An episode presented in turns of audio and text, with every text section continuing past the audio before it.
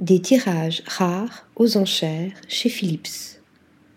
La maison de vente aux enchères, fondée en 1796 par Harry Phillips à Westminster, à Londres, est devenue la destination prisée des collectionneurs pour acquérir et vendre les plus importantes œuvres d'art, de design, de bijoux, de montres et de photographies des XXe et XXIe siècles.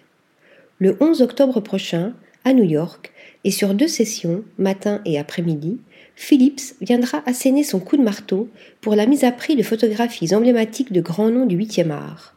Parmi eux, Helmut Newton, William Klein, Henri Cartier-Bresson, Rineke Dijkstra, Alex Sott, Berenice Abbott, David Wojnarowicz, Peter Bird, Richard Misrach, William Eggleston, Nick Brandt et bien d'autres.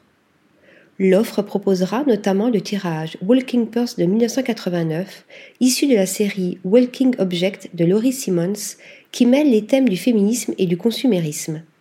Son format intentionnellement grandeur nature, 2 mètres de hauteur, fait référence à la culture consumériste où les gens sont contrôlés par les objets qui les entourent, précise le département photographie à New York.